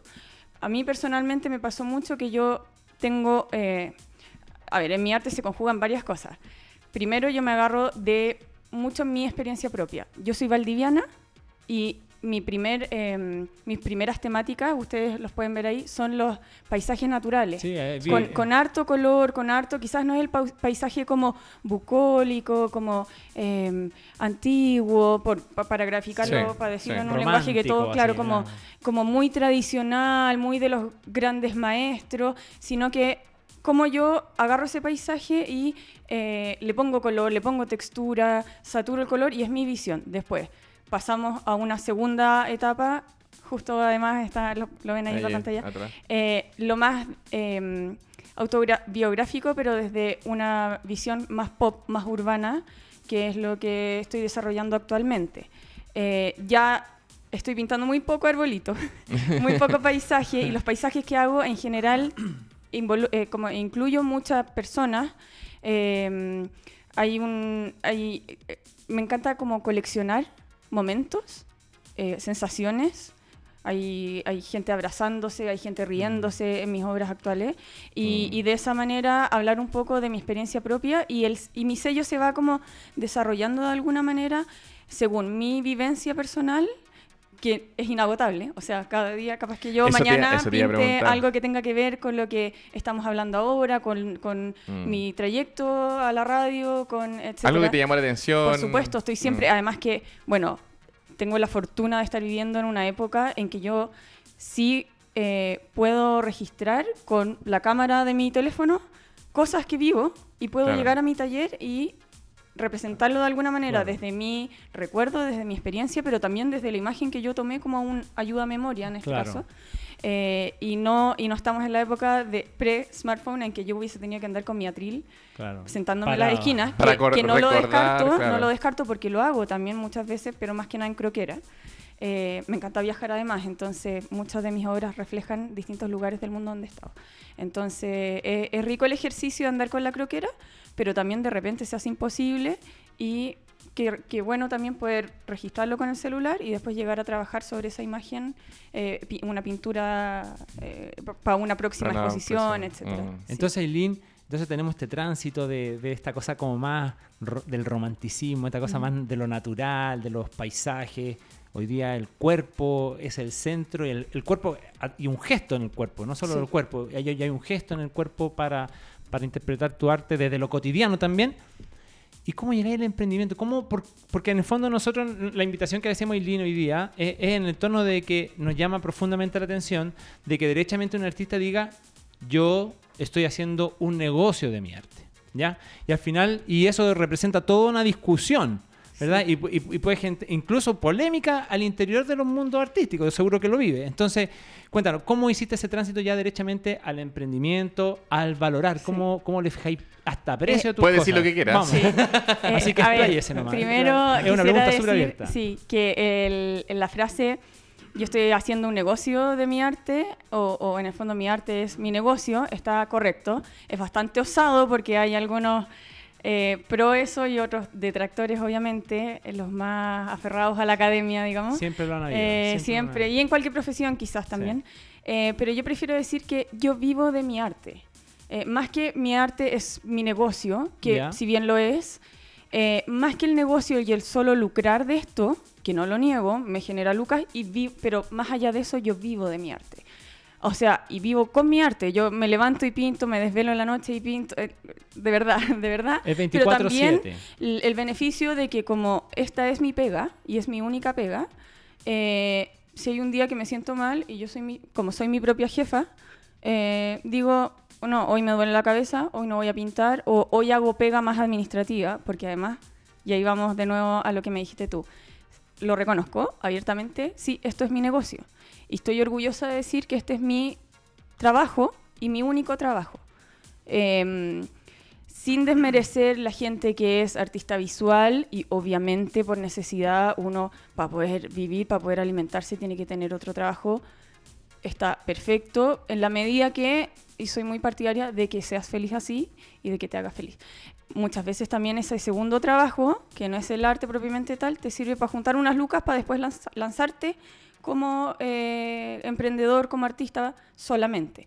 Yo también lo viví. De hecho, mm. eh, una época trabajé en una oficina, esa oficina me dio una estabilidad y yo después de ya como cuatro o cinco años de trabajar en una oficina, me lancé al arte. Pareció lo que pasaba con Alejandra antes. Sí. sí. Em, bueno, entonces, eh, sí, yo vivo de mi arte, sí es mi negocio y más allá de solo vivir de eso, es una empresa conformada, o sea, una empresa con escritura, yo facturo, boleteo, de, ver- de verdad, o sea... Yo justamente mi- te quería llevar a ese Sí. plano, Aileen, porque a mí, bueno, yo te conozco porque un día me apareciste en las redes sociales y me gustó parte de tu trabajo y fui a tu taller, no sé si te Sí, acordás, y te sí. compré un calendario, ¿no? Sí, te compré un calendario. Parte Ya. del... Sí. Sí, fueron los clientes. A mí lo que me llama mucho la atención de lo que tú estás desarrollando hace ya un tiempo atrás es que uno si ve las habilidades detrás del, ar- del artista, digámoslo así, hay otras habilidades que no son propiamente tal del artista que me, me imagino las tuviste que desarrollar en el tiempo. Ah, Por ejemplo, tú no eres solamente un artista que se levanta todos los días en la mañana a pintar lo que realmente quieres representar de lo que te pasó en tu cabeza, sino más bien hace mucho marketing eh, y, y lo hace Sí. súper bien. Si tú ves la página web de, es casi un e-commerce, digámoslo así, Es lo un es. Lo Tiene es. carrito de compra, Eh, tú es puedes pagar o sea, ahí. todo lo que hay detrás Sí. de ese desarrollo, Sí. eh, la forma como es tu e-commerce, la forma en como tú también te expresas en las redes sociales para poder vender, hay todo un desarrollo comercial que no es propiamente tal del artista. Entonces yo lo que te quería llevar un poquito a ese plano, ¿cómo llegaste a desarrollar esas competencias que no son fáciles de desarrollar y sobre todo si vienes de, de, de- de- de los 12 años, como dijiste tú, 15, 12 años, que- que- desarrollándote como artista. Entonces yo te quiero Sí. llevar al plano más personal en términos de desarrollo. Cuéntame un poquito cómo se fue desarrollando eso y cómo, cómo te diste cuenta que necesitabas desarrollar eso. Eh, a ver, yo entré a la carrera de arte. eh, uno, va uno entra bastante ilusionada y en el camino, no sé cómo estará ahora la malla de la carrera, y estoy hablando desde mi propia experiencia y desde una visión, eh, quiero decirlo, de vivencia propia y humilde desde mi perspectiva. Quizás hoy en día está mucho más actualizada la malla en, en la universidad donde yo estudié o en cualquier otra, pero no hay ninguna asignatura, ningún ramo donde te enseñen, por ejemplo, cuánto cobrar por tus cuadros. O por tu obra en general. Eh, en mi caso es pintura, en mi caso es un objeto físico, pero hay gente que hace performance. Que, que es, es como lo que pasaba con Alejandra. Uno Mm. paga eh, un momento, por ejemplo, si tú quieres pagar para que un artista haga una performance en tu matrimonio o en... Volviendo al tema de Alejandra, Sí. pero Sí. eh, pagas ese servicio y cuánto cobra el artista por eso, o cuánto cobra el artista por, por una obra enmarcada, un- en mi caso una pintura, cuánto cobra un artista por una escultura, por una foto. eh, y me di cuenta que, que al final era eh, un- el, el pasarse el dato entre compañeros o entre exalumnos que ya tenían más experiencia. Entonces, cuánto uno empieza a cobrar, etcétera. Em, al principio fue bien de guata, bien así como, ah, ya, pucha, eh, X cantidad, será mucho, será muy poco, voy a probar, si me dicen que no le bajo un poquito, y así. Eh, después me di cuenta, y creo que esto es bastante importante en cualquier profesión, uno tiene que proponerse adquirir herramientas. Em, entonces yo al par de años de haber salido de la carrera decidí hacer un diplomado en gestión de empresas. Y, Ok. y quizás ese es mi primer reconocimiento. ¿Pero quién, quién te, quién te dijo eso? ¿O tú cómo lo, No, yo- es lo que yo- resolviste yo, sola? soy bien busquilla, la verdad. Ya, como que tenías esa inquietud. Es que me empecé a buscar como en Google, como cómo cobrar por un cuadro, después empecé a cachar que habían temas tributarios de por medio, que habían Ah, qué temas... susto, qué susto, claro. Sí, tributarios, Claro. como soy Ah, abriste hasta artista, ¿qué, cuando qué es esa dijiste eso. palabra? Como que... Y empecé también, como que soy matea, de, de- bien matea, bien musquilla, de, de empezar a averiguar de esos temas, y al final me metí a blogs, eh, gente que recomendaba cosas, está también el tema del derecho de autor, de cuánto uno cobra por una imagen para ser usada para algo, no solo la obra. Sí. O sea, yo le puedo vender, de hecho ahora estoy en un proyecto de, de, mm, de un escritor que quiere hacer un libro y quiere que, o sea, él, él ya está haciendo el libro, eh, ya, eh, yo he leído parte del libro, está aún en borrador, pero está en conversaciones con editoriales y me dijo, yo quiero que esta, este, mi libro sea un bestseller. O sea, cuando yo le pregunté, ¿qué quieres tú con esto? Quiero que sea un bestseller y quiero que tú hagas la portada de mi libro, que en teoría va a ser una pintura mía. Entonces, ¿cómo se cobra ahí? ¿Yo cobro solo por la obra o yo cobro por cuántas veces eso va a estar impreso en, Claro. en un tiraje enorme de libro? Porque además no es menor, su ambición era que fuera bestseller. Claro. O sea, no es un libro para que él imprimir 10 copias, regalarle a la familia y listo. O sea, no es un tema como Claro. menor, no es familiar. Entonces, al final, el cómo cobrar tiene que ver con eso y, y- y fue mi primera inquietud y ahí dije, no, yo necesito herramientas como, como oficiales para esto y decidí inscribirme en el Diplomado de Gestión de Empresa. En la misma universidad donde salí. Eh, No sé si se puede hablar Sí. como- Sí. ya, Si de la quieres- católica, es que no quiero hacer como, como publicidad gratis, No pero. No, pero en el fondo Estamos acostumbrados. Ah. Em, a todo esto, bacán la experiencia. Obviamente, ese mismo diplomado lo hacía gente que ya estaba metido en el mundo de las empresas. Entonces, yo como artista también. Preguntaba. eh, preguntaba todo. un montón, preguntaba un montón, pero ya afortunadamente me consideraba lo suficientemente adulta para no. Para que no me diera vergüenza andar preguntando, Mm. porque quizás uno más chico le da vergüenza, ¿no? ¿Qué van a pensar? Y en realidad yo dije, ya, sí, le- o sea, me estoy pagando un diplomado, estoy haciendo esta cuestión, dura un año, le voy a sacar el jugo. Y me empecé a juntar con ingenieros civiles, ingenieros comerciales, que, porque además pasa que ese, ese año de diplomado de gestión de empresa equivale al primer año de un MBA. Entonces, si yo seguía el segundo año, hubiese sacado un MBA. Yo personalmente, con el año ya estaba, eh, yo sentí que ya, tenía mis herramientas para Claro. hacer lo que yo buscaba hacer. Porque pasa en el arte que eh, uno va haciendo carrera, pero es raro alguien que te pida tu currículum. O sea, te piden una biografía artística. Eh, Claro. Muéstrame tu dossier, de qué quieres hablar, cuál es tu discurso, pero nadie te dice, ah, pero tú tenés un cartón de tal lugar y tal otro Claro. lugar, pero ¿por qué hiciste solo un año de diplomado y no hiciste el MBA cuando el MBA puedes optar a un mayor sueldo, qué sé yo? En el artista no es tan así, en el Mm. artista, si uno, por ejemplo, sale a exponer al extranjero, es bien visto.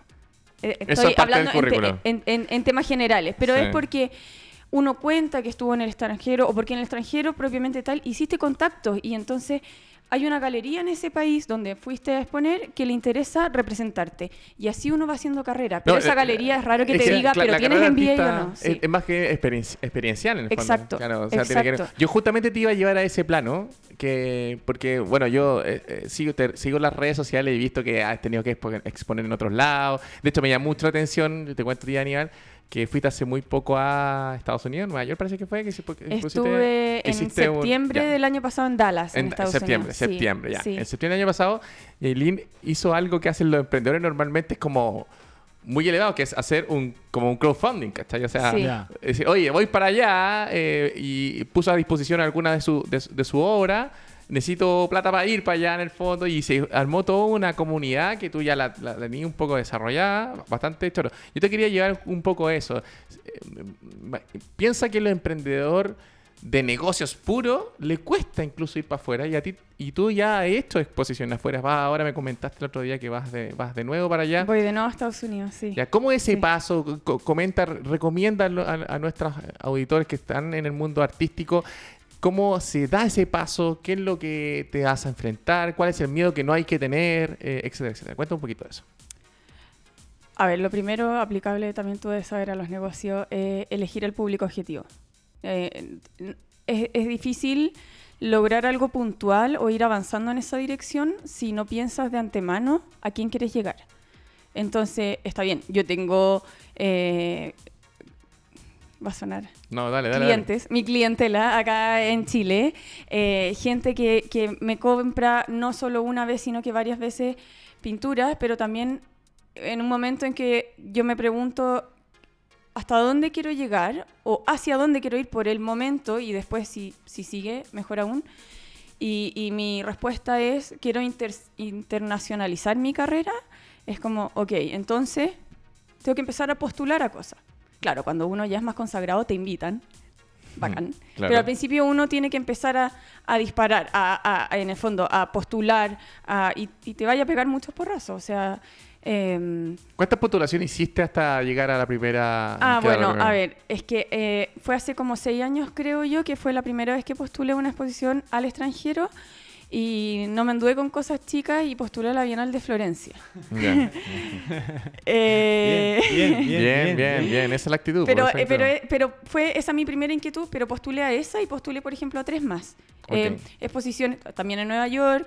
Postulé, me acuerdo, en una isla de Dallas a una residencia en Galveston, que también es como bien conocida, y postulé a varios, porque dije, quiero salir. Eh, quiero salir eh, a exponer, puedo pagarme un pasaje, porque también hay que cuestionarse eso. ¿Puedes llegar? O sea, si quedas, ¿cómo llegas? Después también se me fue ocurriendo el crowdfunding, pero eh, dije, ok, podría, o sea, como a veces uno dice, puedo gastarme esta plata en vacaciones, ¿por qué no la gasto mejor, por ejemplo, en los pasajes, para potenciar mi carrera? Entonces, postulé a la Bienal de Florencia, postulé a- en Estados Unidos y dije, ¿cuáles son los focos? Ya, ok. Y postulé y la verdad es que yo pensé que me iban a no sé, en un plazo de un mes, dos meses máximo. Y no escuché respuesta como en cuatro o cinco meses. Entonces yo pensé, ya no quedé, porque también hay, postul- hay, hay organizaciones o lugares, perdón, o exposiciones en que uno postula y no te responden si no quedaste. Que también considero que está mal porque uno se queda así Poco- como poco ya, formal, Pero- pucha, pero- quizás ya no quedé. Pero Claro. pasa en todos lados. Es que sí, entonces no me respondieron y yo dije, ya, no quedé. Y empecé incluso a buscar, estaba con esa, con esa inquietud adentro de querer salir. Y finalmente me respondieron que sí, yo feliz. Saltaba en Qué una pata, lindo, qué sí. lindo. Y dije, ya, me voy para allá. Fue súper lindo porque en esa, en, esa, en esa época me acompañó el familión completo. Éramos como 10 personas, fue hasta mi abuela. Todos le faltaban así como las pancartas o los, los La pompones. rockstar, la O sea, rockstar. de verdad que me acompañaron y lo juntamos además con un lindo paseo por Italia, etcétera. Eh, y después, bueno, eso yo creo que fue como el primer hito. Después al año siguiente partí a Rotterdam en Holanda a exponer y de, y de ahí no he parado. Eh, eh, Ok. tengo actualmente obras, no fui personalmente, pero en Seúl, en Corea, eh, he tenido en distintos lugares. Eh, así también voy ampliando el público que ve mi obra. Y el año pasado postulé solo una vez a una feria que se llama The Other Art Fair. Y lo organiza una galería bien conocida que se llama Sachi Art. Em, y yo dije, bueno, voy a postular nomás. Creo que el- el- el- los antecedentes de las otras ferias ayudan de todas maneras, Sí. pero también hay una evaluación y una curatoría de la, de la obra en sí. De, ok, a ver, bacán que ella haya estado en estas otras ferias, pero si hace algo que no va con la línea curatorial de, de esa feria o de esa exposición, No hay mucho que hacer, no claro. hay, no hay por dónde y hay que postular otras cosas. Y postulé a Dallas una vez. Somos, eh, fuimos más de, tres, por lo que me enteré después, 3.000 artistas que postulamos, y esto lo digo con mucho orgullo y ojalá no parecer como creía ni nada, pero quedamos 120 seleccionados. Súper. Y ahí fue que yo dije, ok, ¿y cómo llego? Y ahí hice el crowdfunding. Sí. Oye, in- interesante el punto que toca Aileen, porque al final yo creo que el desafío de los artistas, y yo creo que esto, esto, esto puede resumir en, en definitiva la problemática en la que se encuentran los artistas cuando tienen, cuando se enfrentan al tema de emprender, digamos, o ver eh, eh, lo que su trabajo de forma profesional en términos de, de negocio, digamos, eh, es que al final de cuentas no existe, o a ver, tradicionalmente, ¿qué es lo que hace el mundo artístico? El mundo artista o los grandes artistas, ¿qué es lo que hacen? Desarrollan su arte separado de sus fondos, de, de- su forma de ingreso, por regla general. Y esa forma de ingreso generalmente está asociada a lo que decía Irina hace un rato, a otro trabajo. Y que en el caso de los más, más lo- los más elevados, generalmente ese trabajo va a estar relacionado a la academia, a la universidad, eh, en el fondo las escuelas de arte al final de cuentas. Entonces, y ese va a ser su trabajo que le permite el día a día y desarrolla su arte en forma separada. ¿Por qué? Porque existe la idea, que yo creo que es falsa, yo creo que este es el punto al final de cuentas, que suponen que el, el transformar el, negocio, el, el arte en el negocio significa renunciar a un discurso artístico. O podría haberse afectado, podría haberse Sí. manipulado y al final te- tienes que renunciar a él a veces. ¿Te fijáis? Y yo creo que lo que, lo que cuentan en la, ulti- en la última historia respecto a su postulación a Dallas tiene que ver con eso. Al final de cuentas, sin, no hay necesidad de, ren- de renunciar a un discurso artístico, no hay necesidad de, de- de renunciar a la filosofía propia de lo que tú quieres decir para que sea valorado y le puedas poner un precio. Si al, final, eh, al final el Tal medio cual. está ahí. Sí. ¿Te fijáis? Sí, sí, a mí personalmente me pasa que eh, mi obra nace desde, desde mi, no sé cómo lo quieren llamar, eh, creo que esta es una palabra, pero desde mi inspiración, que creo que la inspiración depende de cómo uno lo interprete, Sí, pero en el fondo nace desde mi discurso artístico, desde mi creación de obra, desde mi trabajo diario, de la práctica constante, y afortunadamente eso gusta y eso es vendible. Pero creo que ahí es es súper fácil pasar una línea y caer en el error en que voy a hacer algo que venda.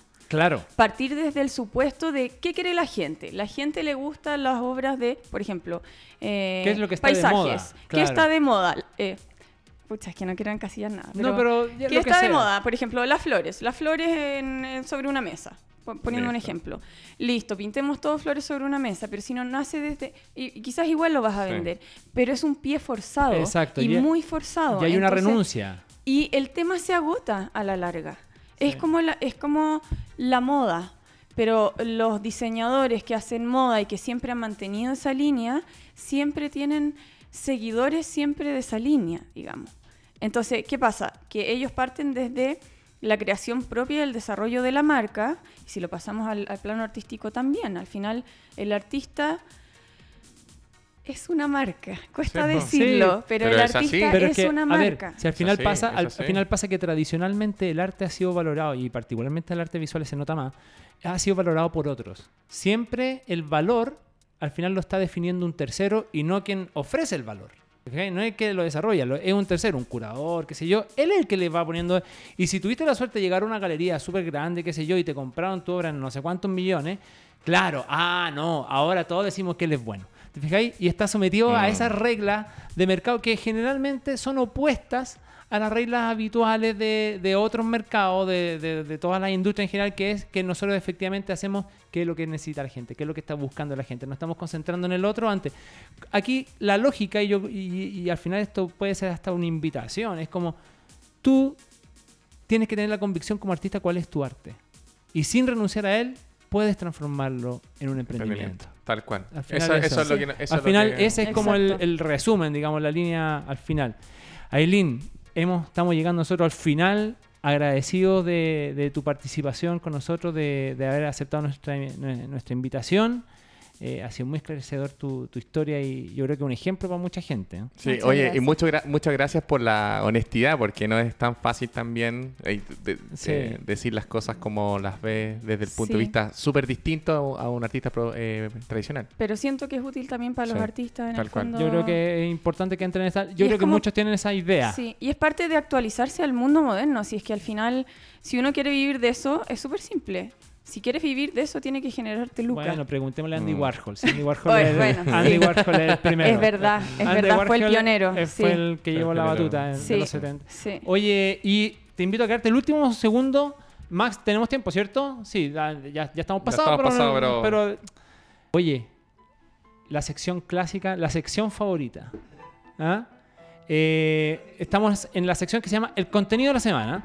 Y en esta sección, eh, generalmente yo eh, eh, hago alguna recomendación de algún libro, alguna lectura, algún seminario, alguna película, lo que sea.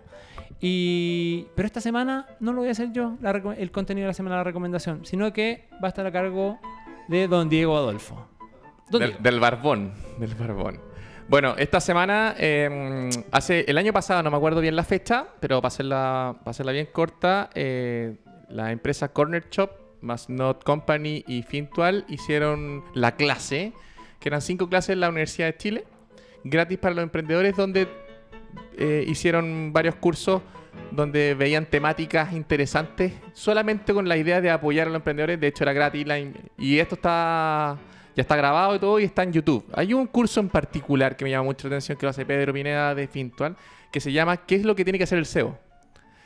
Dura alrededor de una hora y 15 minutos, no sé si lo podéis mostrar, Max, eh, donde él explica en detalle eh, desde lo teórico a lo práctico, que eso es lo, más choro de este, de este curso de Pedro Pineda, que justamente como ellos están, son las startups más conocidas en Chile con mayor eh, éxito, digamos, a nivel internacional, las tres, eh, pero lo, rico de esto es que no es la típica clase de, lo que tiene que hacer un dueño de su propia empresa, como los pasos a seguir, sino más bien acá hay metido tres conceptos muy fuertes. Uno, que es lo práctico, o sea, como lo que realmente te estás encontrando en el camino y por etapa.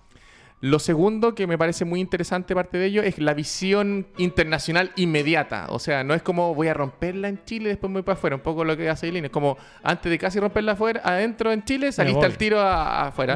Ver como ver esto más global, no solamente como que pertenezco a un país, sino que pertenezco a un, a un mundo, digámoslo así. Y lo tercero que me parece mm, también bastante choro, que son los datos prácticos que tienen que ver con que es importante siempre el pensamiento de levantar dinero para poder crecer. Que es un, pensamiento de un crecimiento acelerado y no orgánico dentro de empresa. Pero finalmente ellos apuestan un poco a que las empresas en el mundo para poder crecer tienen que tener esta mentalidad desde el inicio. Lo recomiendo, veanlo entero. Ahí parten un poco más, más lentas, pero en general eh, eh, hay, muchas da- hay mucho dato importante que hay que rescatar. Entonces, muchas gracias Diego Adolfo. La charla de Pedro Pineda eh, de Fintual. Sí, en la clase, lo pueden buscar como en la clase. La clase en YouTube. En la ¿ya? clase, tal cual. Así que, y estamos llegando entonces al final. Gracias nuevamente, Eileen, por participar con nosotros. Gracias a ustedes. Diego Adolfo, como siempre, un crack. Max Prieto, nuestro radiocontrolador, muchas gracias por todo. Don Jorge Pizarro, hasta luego. Giorgio. Oiga, eh, Radio Touch, nuestra casa, ¿ah? que semana a semana nos recibe para poder llevarle Conectagram a sus hogares, a sus oficinas, a sus celulares. ¿ah? y bueno, queremos seguir, queremos un Chile más emprendedor, queremos seguir conectando con la actividad emprendedora. Puedes vernos en radiotouchtv.cl, en nuestras redes sociales, en los fanpages tanto de Radio Touch como de Conectagram, en Conectagram CL, en Conectagram en LinkedIn y en YouTube también en Conectagram Chile. Así es entonces, un auténtico placer. Nos vemos la próxima semana. Adiós. To, to, to.